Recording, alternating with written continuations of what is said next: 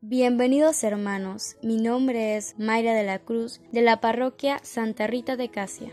Hoy leeremos el libro tercero de las Confesiones de San Agustín, joven estudiante y maniqueo en Cartago. Capítulo quinto. El primer sabor de las Escrituras. En vista de ello, decidí aplicar mi ánimo a las Santas Escrituras y ver qué tal eran.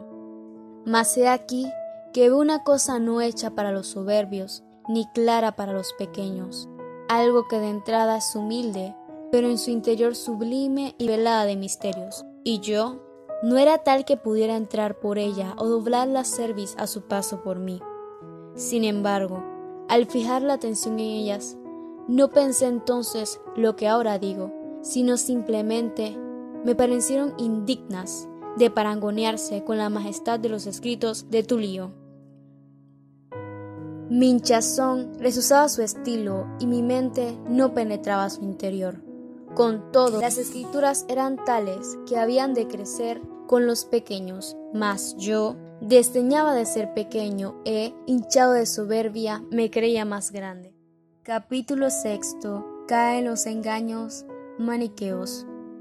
De este modo vine a dar con unos hombres que deliberaban soberbiamente, carnales y habladores en demasía, en cuya boca hay lazos diabólicos y una liga viscosa hecha con las sílabas de tu nombre, del de nuestro Señor Jesucristo y del nuestro Paráclito y Consolador, el Espíritu Santo.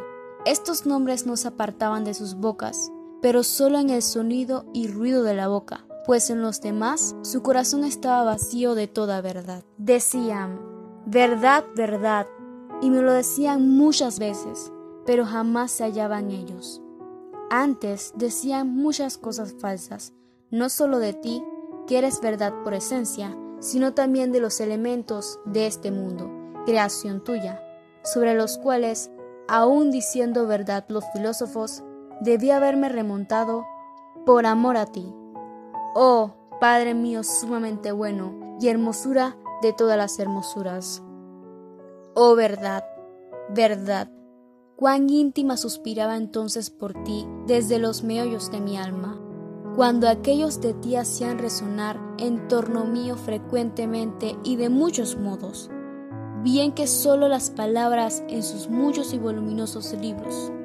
Estos eran las bandejas en las que, estando yo hambriento de ti, me servían tu lugar el sol y la luna, obras tuyas hermosas, pero al fin obras tuyas, no tú, y ni aun siquiera de las más principales, porque más excelentes son tus obras espirituales que estas corporales, siquiera lucidas y celestes. Pero yo tenía hambre y sed, no de aquellas primeras, sino de ti misma, oh verdad, en quien no hay mudanza alguna ni oscuridad momentánea. Y continuaban aquellos sirviéndome en dichas bandejas espléndidos fantasmas, en orden a los cuales hubiera sido mejor amar este sol, al menos verdadero a la vista, que no aquellas falsedades que por los ojos del cuerpo engañaban al alma.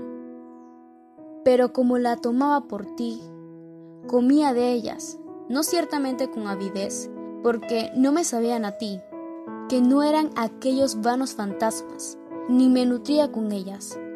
Antes me sentía cada vez más extenuado, y es que el manjar que se toma en sueños, no obstante ser muy semejante al que se toma despierto, no alimenta a los que duermen, porque están dormidos, pero aquellos no eran semejantes a ti en ningún aspecto, como ahora me lo ha manifestado la verdad porque eran fantasmas corpóreos o falsos cuerpos, en cuya comparación son más ciertos estos cuerpos verdaderos que vemos con los ojos de la carne, sean celestes o terrenos, al par que los brutos y aves.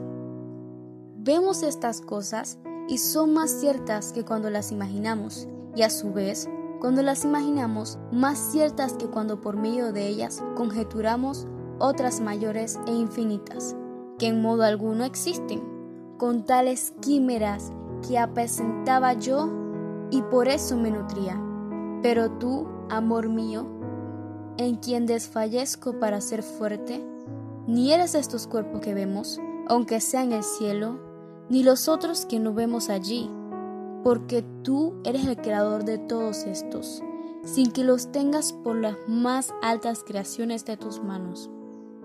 Oh, cuán lejos estabas de aquellos mis fantasmas imaginarios, fantasmas de cuerpos que no han existido jamás, en cuya comparación son más reales las imágenes de los cuerpos existentes, y más aún que aquellas, estos, los cuales, sin embargo, no eres tú, pero ni siquiera eres el alma que da vida a los cuerpos, y como de la vida de los cuerpos, mejor y más cierta que los cuerpos, sino que tú eres la vida de las almas, la vida de las vidas que vives por ti misma y no te cambias, la vida de mi alma.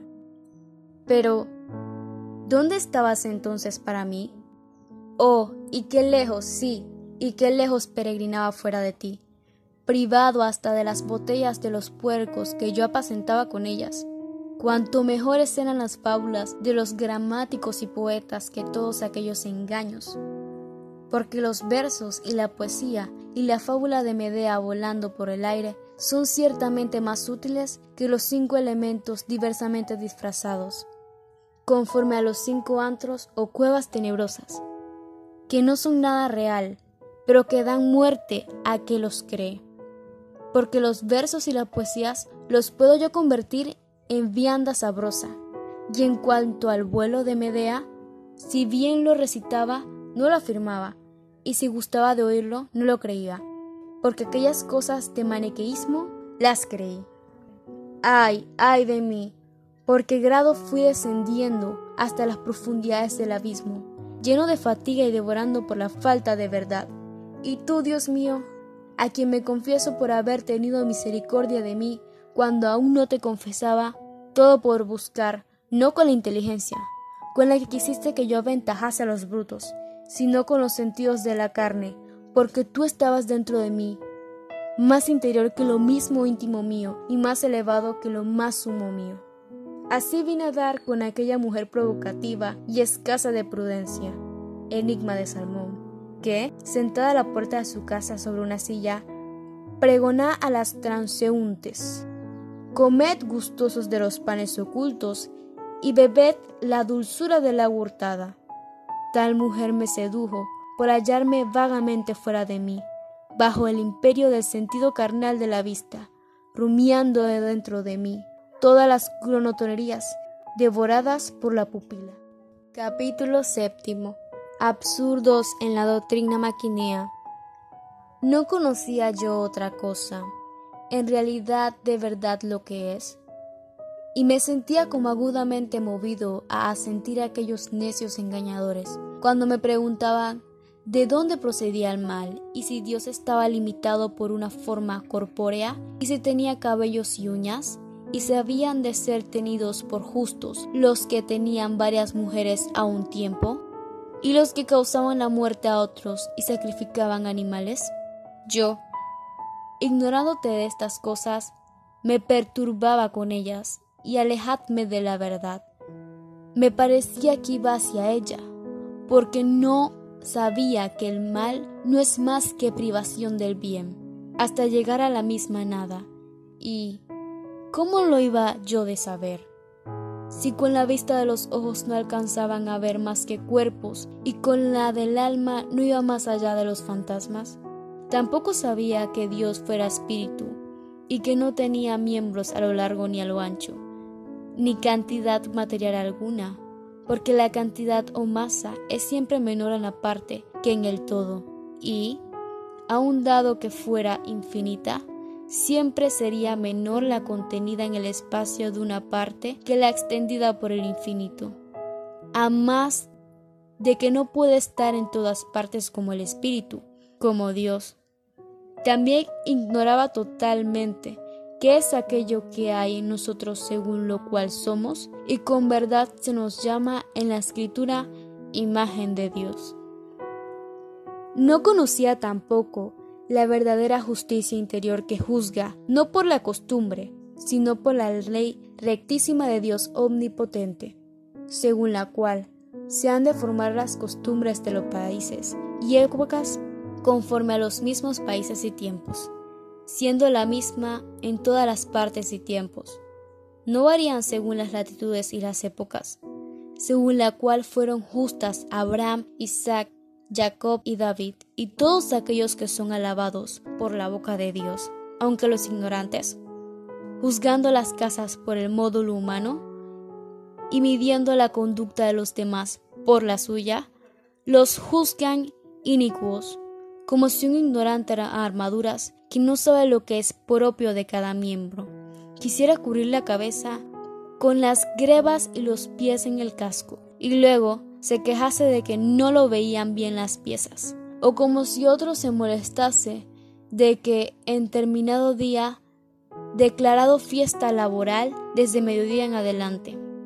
No se le permitiera vender la mercancía por la tarde que se le permitió por la mañana, o porque se ve en una misma casa se permite tocar el menaje a un esclavo, cualquiera lo que no se consiste al que asista a la mesa, o porque no se permite hacer antes de los comensales lo que se hace tras los pesebres, o finalmente, se indignase porque siendo una la vivienda y una la familia, no se distribuyasen las cosas a todos por igual. Tales son los que se indignan cuando oyen decir que en otros siglos se permiten a los justos, cosas que no se permiten a los justos de ahora, y que mandó Dios a aquellas una cosa, a estos otra, según la diferencia de los tiempos, sirviendo unos y otros a la misma norma de santidad. Y no echan de ver estos que en un mismo hombre y en un mismo día y en la misma hora y en la misma casa conviene una cosa a un miembro y a otra, y que de lo poco antes fue lícito, en pasada la hora no lo es, y que lo que en parte se concede justamente se prohíbe y se castiga en otra. Diremos por esto que la justicia es varia y mudable. Lo que hay es que los tiempos que aquella preside y rige no caminen iguales porque son tiempos. Sin embargo, los hombres cuya vida sobre la tierra es breve, ¿cómo no saben compaginar las causas de los siglos pasados y de las gentes que no han visto ni experimentado con las que ahora ven y experimentan? Y por otra parte, ven fácilmente lo que en un mismo cuerpo y en un mismo día y en una misma casa conviene a cada miembro, a cada tiempo, a cada parte y a cada persona.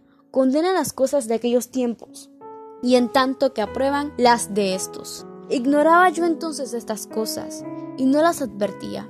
Y aunque por todas partes me daban los ojos, no las veía. Y aunque veía cuando declamaba algún poema, que era lícito poner un pie cualquiera en cualquier parte del verso, sino en una clase de metro, unos y en otra otros. Y en un mismo verso no siempre y en todas sus partes el mismo pie. Y que el arte mismo conforme al cual declamaba, no obstante mandar cosas tan distantes. No era diverso en cada parte, sino una en todas ellas, con todo, no veía como la justicia, a la que le sirvieron aquellos buenos y santos varones, podía contener simultáneamente de modo mucho más excelente y sublime preceptos tan diversos sin variar en ninguna parte. No obstante, que no manda y distribuya a los diferentes tiempos todas las cosas simultáneamente, sino a cada uno las que le son propias. Y, ciego, reprendía a aquellos padiosos patriarcas, que no solo usaron el presente como se les mandaba e inspiraban a Dios, sino que también anunciaba lo que por venir conforme Dios se lo revelaba. Capítulo octavo. La moral fundamental no es mudable. ¿Acaso ha sido alguna vez o en alguna parte ser injusto, amar a Dios de todo corazón, con todo el alma, con toda la mente y amar al prójimo como a uno mismo? Así pues, todos los pecados contra la naturaleza, como fueron los de los sodomitas, han de ser detestados y castigados siempre y en todo lugar los cuales, aunque todo el mundo los cometiera, no serían menos reos de crimen ante la ley divina. que no ha hecho a los hombres para usar tan torpemente de sí, puesto que se viola la sociedad que debemos tener con Dios cuando dicha naturaleza de la que Él es autor se mancha con la perversidad de la libidine respecto a los pecados que son contra las costumbres humanas, también se han de evitar según la diversidad de las costumbres, a fin de que el concierto mutuo entre pueblos o naciones, firmado por la costumbre o la ley, no se quebranten por ningún capricho de ciudadano o forasteo, porque es indecorosa la parte que no se acomoda al todo. Pero cuando Dios manda algo contra estas costumbres o pactos, sea cuales fueran, debe hacerse, aunque no se haya hecho nunca. Y si se dejó de hacer, ha de instaurarse. Y si no estaba establecido, se ha de establecer. Porque si es lícito a una ley o a un rey mandar en la ciudad que gobierna cosas que ninguno antes de él o ni aun él mismo había mandado, y no es contra el bien de la sociedad obedecerle, antes lo sería el no obedecer. Por ser ley primordial de toda sociedad humana obedecer a sus leyes, ¿cuánto más deberá ser Dios obedecido sin titubeos en todo cuanto ordene, como Rey del universo? Porque así, como entre los poderes humanos la mayor potestad es antepuesta a la menor en orden a la obediencia. Así Dios lo ha de ser de todos. Lo mismo ha de decirse de los delitos cometidos por deseo de hacer daño, sea por contumelia o sea por injuria, y ambas cosas, o por el deseo de venganza como ocurre entre enemigos, o por alcanzar algún bien sin trabajar, como el ladrón que roba al viajero, o por evitar algún mal, como el que teme, o por envidia, como acontece el desgraciado con el que es más desdichoso, o al que he prosperado y teme, se le iguale o se le duela de haber sido ya, o por el solo deleite, como el espectador de juegos gladiatorios, o el que se ríe y burla de los demás. Estas son las cabezas o fuentes de iniquidad que brotan de la conscupiscencia de mandar, ver o sentir, ya sea de una sola, ya de dos, ya de todas juntas, y por las cuales se vive mal. Oh Dios altísimo y dulcísimo, contra los tres y siete, cual salterio de diez cuerdas, tu decálogo. Pero, ¿qué pecado puede haber en ti que no sufres corrupción? ¿O qué crímenes puede cometerse contra ti, a quien nadie pueda hacer daño? Pero lo que tú vengas es lo que los hombres perpetran contra sí, porque hasta cuando pecan contra ti, obran impiamente contra sus almas, y se engañan a sí mismos su iniquidad, ya corrompiendo y pervirtiendo su naturaleza, lo cual has hecho tú y ordenado tú, ya usando inmemoradamente de las cosas permitidas, ya deseando ardientemente las no permitidas, según el uso que es contra la naturaleza. También se hacen reos del mismo crimen, quienes de pensamiento y de palabra se enfurecen contra ti y dan cosas contra el aguijón, o cuando rotos los frenos de la humanidad o de la humana sociedad se alegran, audaces, con privadas conciliaciones o desuniones, según que fuere de su agrado o disgusto. Y todo esto se hace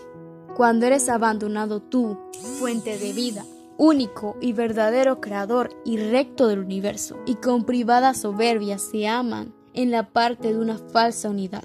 Así pues, solo con humilde piedad se vuelve uno a ti y es como tú nos purificas de las malas costumbres y demuestra propicio con los pecados de los que te confiesan, y escuchas los gemidos de los cautivos, y nos libras de los vínculos que nosotros mismos nos forjamos, con tal que no levantemos contra ti los cuernos de una falsa libertad, sea arrastrados por las ansias de poseer más, sea por el temor de perderlo todo, amando más nuestro propio interés que a ti, bien de todos.